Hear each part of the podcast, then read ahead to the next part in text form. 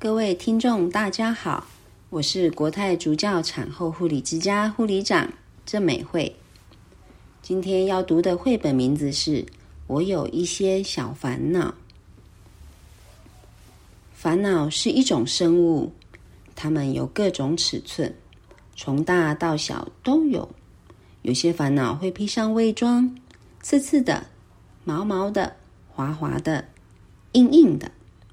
它们就像超级胶水一样，粘成一团。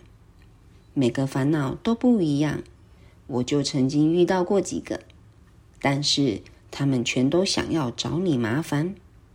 他们喜欢设下陷阱，他们挡住你的去路，他们把天空变得阴阴的，把草地涂得灰灰的。你会在咖啡店发现他们，游乐场。排队的时候，玩具箱里，甚至落单的袜子里或鞋子里。当你遇到一个烦恼时，别担心，放轻松，深呼吸，然后想一想，好好的看看它，叫它的名字。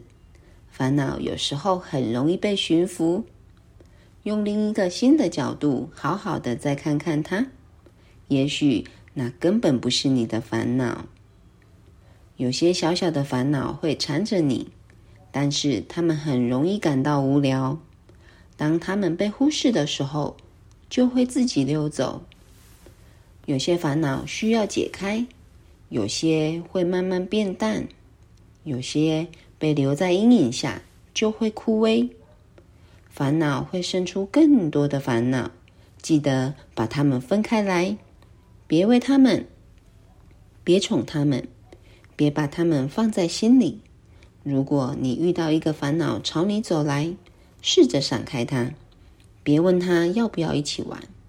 你可以躺在某些烦恼上入睡，他们会在夜里醒来，然后蹑手蹑脚地悄悄离开你的视线。但是有时候，烦恼会拒绝离开。